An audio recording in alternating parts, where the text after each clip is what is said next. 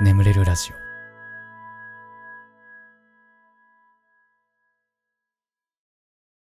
褒めてほしいのコーナー。こんなに頑張ってるのに誰も褒めてくれないなとか褒めては欲しいけど人に言うほどでもないなとかそんな出来事を送ってください。僕があなたのこと最大限褒めさせていただきます。というコーナーです。はい。やっていきます。えー。千葉県お住まいのラジオネームローさん、えーガスケツさんこんばんは。今日もラジオありがとうございます。私は中1で不登校です。そして6月にはテストがあるのですが勉強があまりできておらず教科書などの勉強で、えー必要なものを取りに行かなければならないのです。そもそもお母さんが学校に取りに行ってくれればいいのですが私が学校に行けるようになるため私が学校に行かないと教科書などを持ってきてくれないんです。今日は勇気を振り絞りお母さんと夕方に車で学校まで行きましたが車から外に出れずそこで泣いてしまいました。ですが私的には車に乗れただけでもまあまあできたんじゃないかなと思います。今はずっとモヤモヤがあり気分も下がっているのでガスケツさんを褒めてほしいです。はいありがとうございます。うん。いやーね、不登校になっちゃったとしてさ無理やり学校連れて行かれたところでよしまた行こうってはならないよな。いやわからん。なる人もいるのかもしんないけど仮に俺だったらね多分ならないと思うなんかもっとその別のところにあると思うんだよ。行けなくなっちゃった理由とかって。なんかその根本の原因が取り除かれない限りはねなかなかいけないよな、まあお父さんお母さんもね、まあ、心配して、あのーなんかできることはないかって言ってそうやって教科書取ってきなとかね まあ言ってるのかもしれないけどね。ちょっとしんどいよね。うん。まあそんな中で、うん、とりあえず車に乗って学校までは行った。そっから出られなかったけどでもやっぱその車に乗っても行こうってね、まあ、その勇気を振り絞ったというところでもう大きな拍手を送りたいと思います。最初の一歩が難しいっていうのは、僕はラジオで たくさんずっと言ってますけど、うん、最初の一歩一番怖いんで、うんまあ、大きな一歩だったんじゃないかなと思います。ありがとうございます。次、東京。コットンのお姉ちゃんさん。ガスケツさんこんばんは。私は大学4年生、21歳にもかかわらず門限があります。何時ときっかり決まっているわけではないのですが、だいたい21時台じゃないと怒られます。20時あたりから何時に帰るのと親から LINE が来てうるさいです。確かに何かあってからじゃ遅いというのもわかりますが、周りの友達、かっこ年下を含むは、厳しい家庭でも日付を超えなきゃ大丈夫くらいで、連絡していれば帰らなくても大丈夫という子がほとんどです。そんな中、私は文句を言うと父にとても叱られてしまうので、文句を言わずに21時台に帰宅している私を褒めてほしいです。早いな。21時か。なんか一緒にテレビ番組とかもなかなか見れないね。水曜日のダウンタウン見ようぜとかも無理だもんね。はあ、でもだって大学4年生だもんね。いやもうなんならさ、一人暮らししてるような子たちも周りにいる中で、ちょっと過保護な気はするよね、ちょっとね。うん。いや、だって、なんか夜中とかまでさ、遊んで終電ぐらいでこうみんな帰るみたいな状況の時ってさ、大体なんか乗ってくんのってほんと9時10時ぐらいじゃない？そんな中さ、ごめん、うち門限あるんだって言って、9時とかに帰んなきゃいけないって。てか、じゃあ門限9時だからもう8時ぐらいにはもう帰んなきゃいけないのか。しんどいな、それ。いやもうそんな、もうこんなきついんだったらもう来年からはもう私一人暮らししますよっていう話だよね、もうね。うん。まあ心配なのはわかるけどさ、東京っていろいろ怖いところもあるし、怖い人もいっぱいいるから。でもそんなに縛ってたら、一人になった時、もう反動でもうとんでもないことしちゃうよって思う。いや、マジで抑圧されていた人間が解放された時の怖いからね、僕の知り合いのゲーム依存ぐらいもうゲームやりまくってるやつは中学までゲーム禁止だったやつだから。うちはゲーム機は買いませんっていう過程で。で、大人になってゲームできるってなってから、楽しくて楽しくてもうゲームばっかやって、もういやだから本当に門限厳しいやつなんて、ね、解放された瞬間も夜遊び大好きみたいな。なっちゃうぜ。ね。えうん、あんまね抑圧しすぎも良くないし、まあ、よく耐えてるわ、うん、一番楽しい時に抜けるなんて。ね。はい。まあ。てかもうあれか。もう4月も2日だから社会人になったのかな。解放されて今は夜遊びを楽しんでいるところでしょうか。まあほどほどに楽しんでください。はい。えー、次行きましょう、えー、愛知県。エクスさん、えー、ガスケツさんはじめまして毎日聞きながら寝るのが日課です。僕は現在愛知県と宮城県で遠距離恋愛をしています。遠距離になったきっかけは彼女の家庭の事情でしたが初めは遠距離に反対していました。え、遠距離に、あ違う、えー、僕自身もともと長期間会えないことが耐えられない性格であり、また彼女もあまり自己主張をしない性格から何を考えているか分からず、些細なことで喧嘩することがあり、そんな中遠距離まで始めるというのはと思っておりましたが、やはり覆すことなどできるわけもなく遠距離をすることとなりました。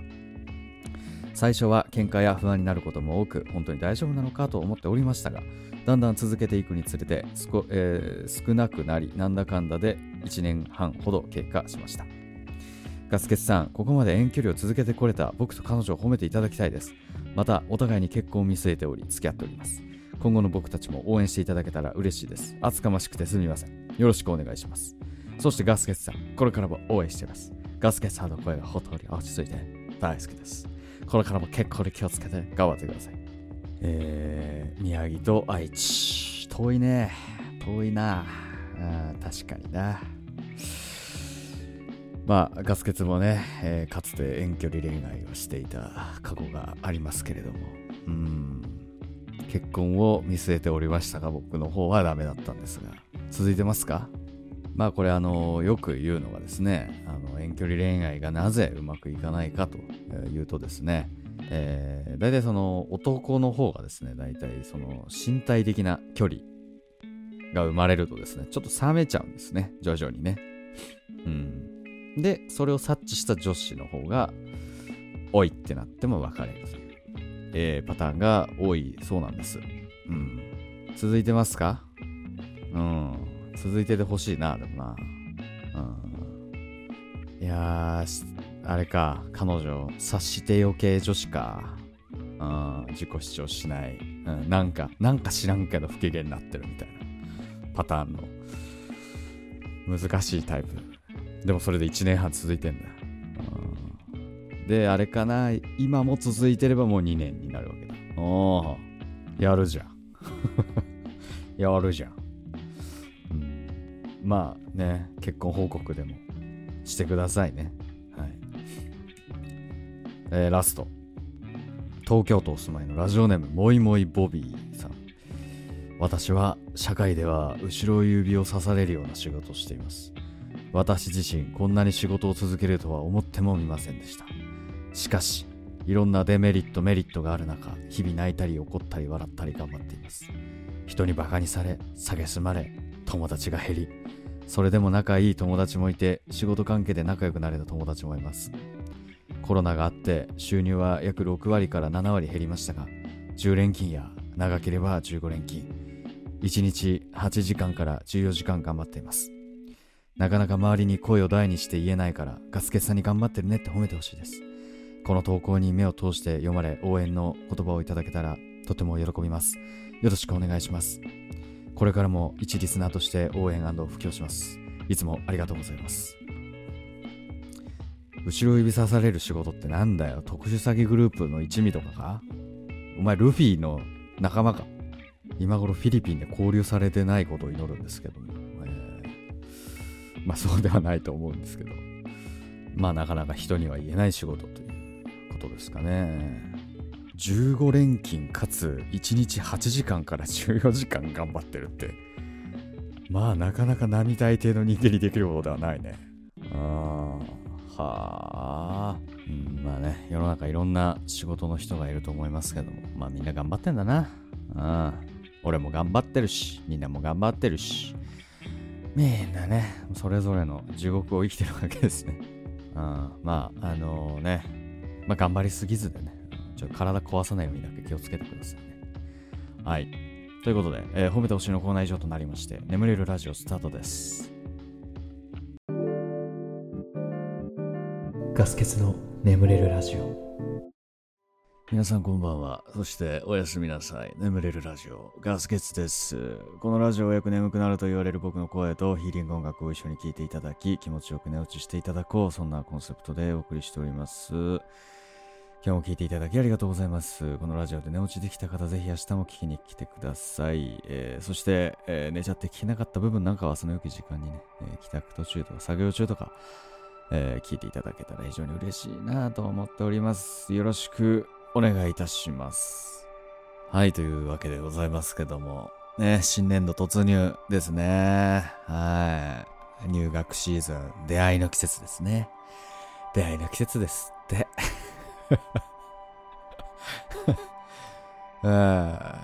ガス欠本当に、まあ、あの、会社員とかではないんでね、本当に家に引きこもっている状態ですけどもう、出会いも別れもクソも着手もないわけですけども。うん。いや、でももう今年からはね、あのマスクもね、あの着用しなくてもいいですよなんていう世の中になって、なんかこう、いつものね、いつもの春がようやく訪れたかなという感じですけど、ね、やっぱこう、人生振り返ってみるとさ、4月ってね、やっぱどうしてもこう、浮き足立ってるというか、うん、ね、まあ入学じゃなくてもさ、クラス替えがあったりとかさ、まあなんかいろいろあったけど、まあやっぱりね、こう一番ワクワクしたのは、やっぱ僕大学入ってからの新刊の時期なんですよね。新入生歓迎時期。うん、あの時がほんとなんかワクワクしたんだよな。人生で一番。なんかね、男子校出て、で、共学じゃない、大学は。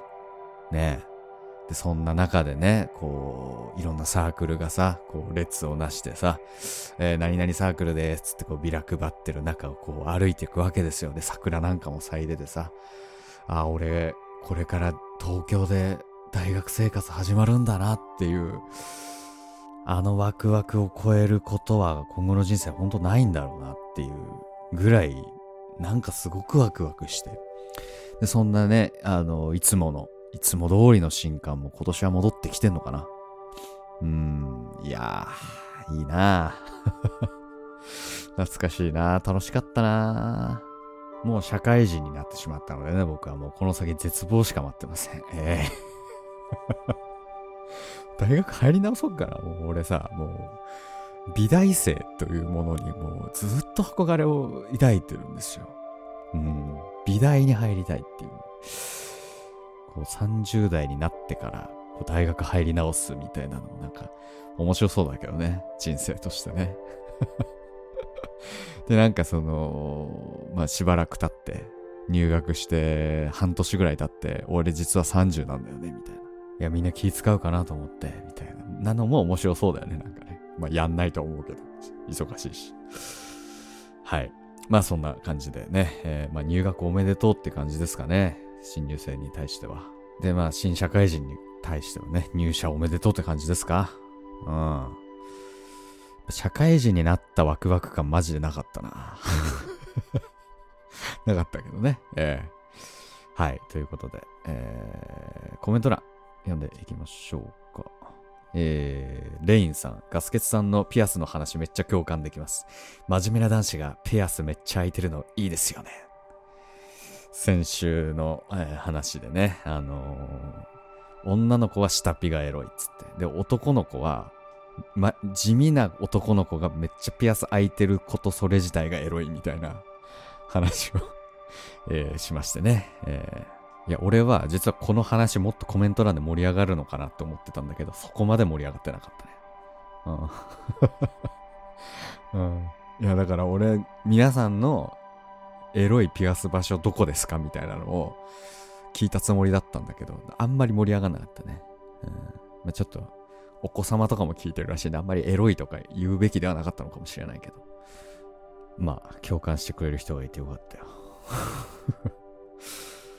えー、ヤカさん、はじめまして。ヘッドスパで寝れるか疑心暗鬼な気持ちわかります。私も寝水で寝る気がしませんでしたが、数年前の人生初の手術の時爆睡でした。いろいろ不思議ですよね。ヘッドスパ羨ましい。ね、いや、ぜひ行ってみてください、ヘッドスパ。あの、原宿、僕は原宿のとこに行きました。えー、えー、麻酔ね。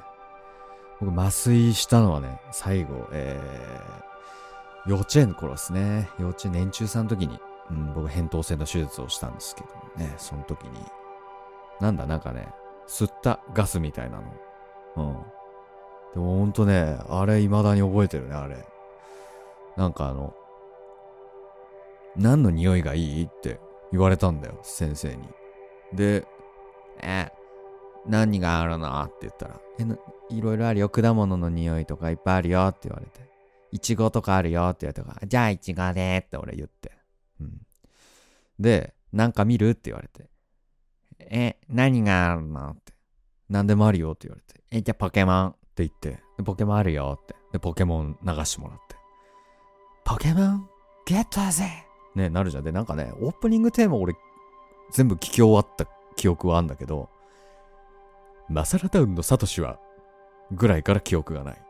で、気づいたら、なんかエレベーターの中にいて、なんか、うん、台の上で俺寝てて、手術終わってて、いや、不思議な感覚だよね、なんか。知らないうちに寝てるみたいなのってね。うん。はい。そんな感じでしょうか。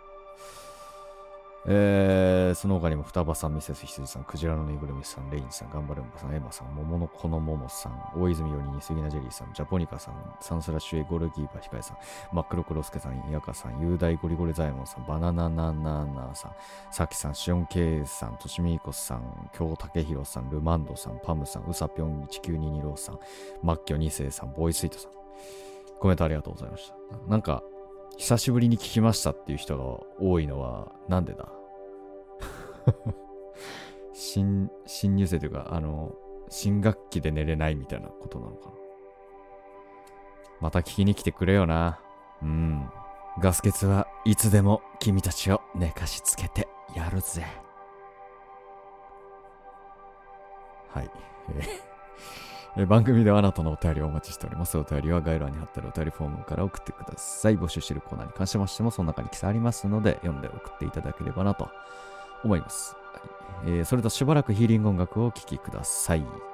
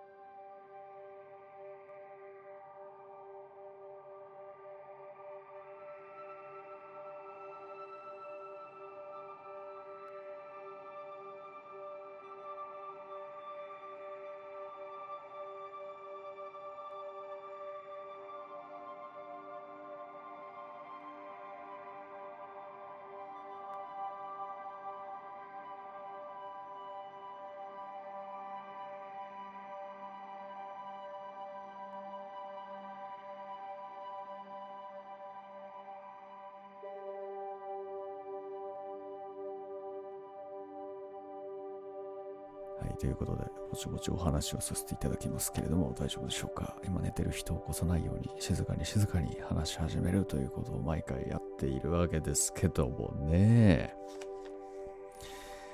いやーね、あのー、まあ、さっきもね、ポケモンの話したけど、えー、ポケモンのサトシがね、26年間やってきて、主人公引退ということで、26年だってね。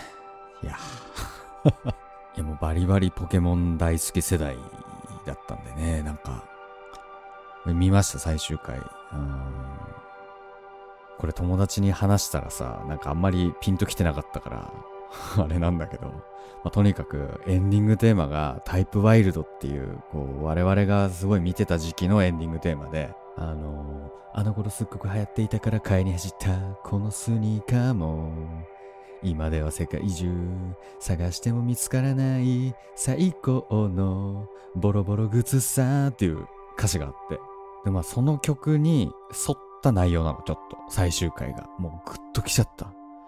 あで、まあ結局ね、サトシは、あのー、ボロボロ靴で帰ってきたんだけど、新しい靴に履き替えて、新しい旅に出るって終わり方するんだけど。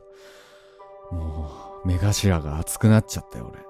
で、そっからね、あのー、ファーストテイクで、サトシ役の松本里香さんが、目指せポケモンマスターを歌ってんだけど、もう、俺はもう、号泣。最後に松本さんが、楽しかったって一言言って終わる。もう、本当に目からハイドロポンプが止まりませんです。本当に。ねまあ、そんな感じでね、まあ、サトシが26年の旅を終えたわけですけども、まあガス欠もそれだけ年を取ったということでですね、健康診断に行ってまいりました。どういう前座だよっていうね。あのえー、まあ、ガス欠は今、あの、会社員ではなく個人事業主っていうね、フリーランスという、えー、仕事の仕方をしているわけですけども、えー、まあ会社員だった時はね、あのー、毎年健康診断があったんだけども、もうないですから、そういうのは。自分で行かないといけない。でも、もうここ数年行ってなかったんです。3年ぐらい。うん。で、本当に久しぶりに健康診断、さすがにあの、やっぱ年一ぐらいでは受けた方がいいかなと、そろそろ。うん。というのもガス欠は本当に今の生活がですね、本当に偏った食生活と、えー、あとお酒ですね。お酒。僕は本当に家帰ってきて一人で晩酌するのがものすごく好きなので、ちょっと肝臓やばいんちゃいますのんっていう感じで、さすがに受けようと、うん、え思いですね。受けてまいりました。まあ、区がやってるんですよ。なんかその健康診断を受ける機会がない人向けに、毎月やってて、それを受けてきまして、えー、その結果が今、手元にあります。はい。えー、総合判定というものが3つあります。1個目が、今回の健康診断では異常を認めませんでしたというもの。2つ目が、えー、保健指導、生活習慣の改善などが必要です。これは2個目。えー、で、3つ目が、医療機関の受診を推奨します。というもの。はい。ということで、えー、この3つの総合判定のうちですね、僕がチェックついていたのは、保健指導が必要です えー、で、えー、いろんなところにですね、まあ、なんで、なんで必要かっていうところが、こう、丸がついてるんですよ。これが異常だったので、えー、必要です。これびっくりしたんです、僕、これ。僕ね、肥満に丸がついてるの、これ。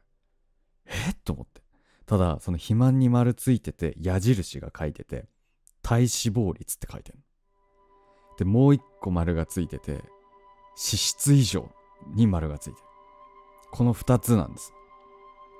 ただね、これ、一応言っときたいのが、ガス欠は、えー、太ってないです。なぜなら BMI21 判定普通ですこれ。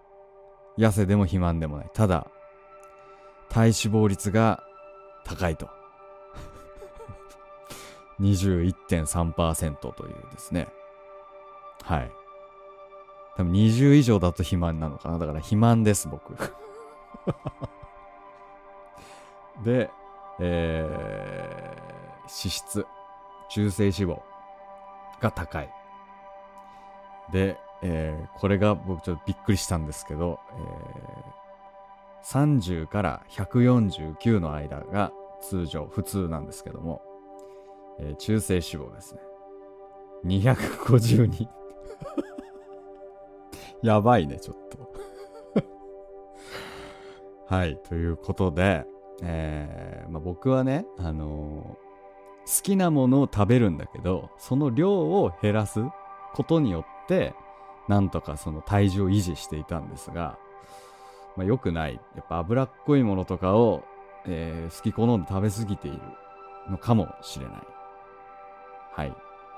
という結果でした。えー、ちなみに、えー、肝臓は全然余裕でした。まあ、なのでお酒は飲むけども多分、一緒に食べてるつまみとかが良くないのかもしれない。あと、まあ、確実に多分運動不足なんでしょうね。筋肉がないんだと思う、今。本当に。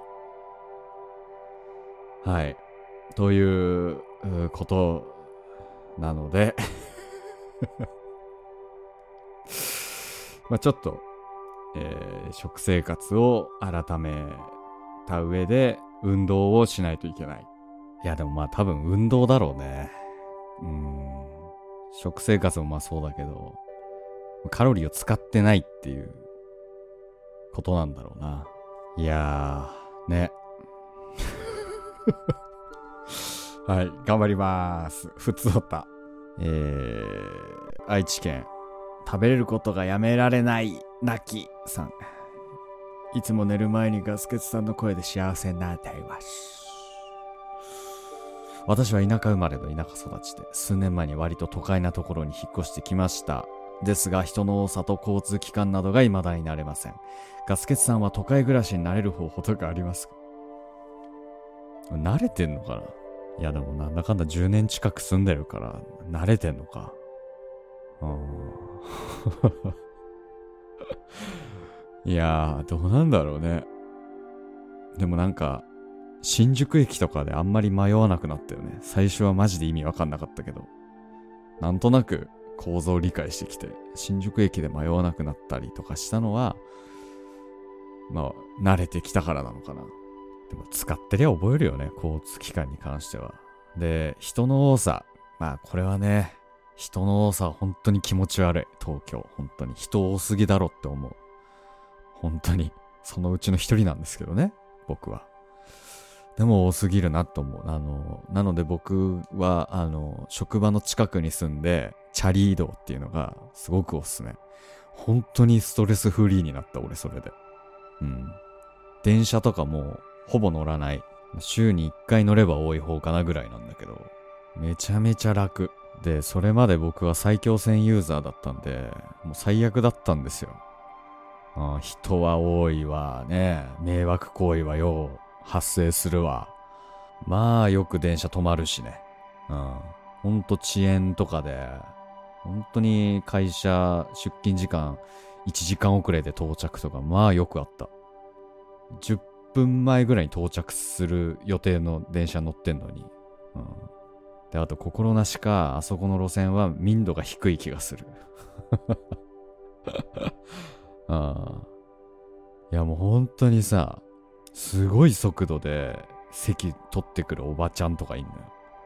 本当になんか結構遭遇した同じおばちゃんなんだけど本当に俺の目の前の席が空いたから座ろうとしたらもうどこからともなくシャーって現れてそこ座んの。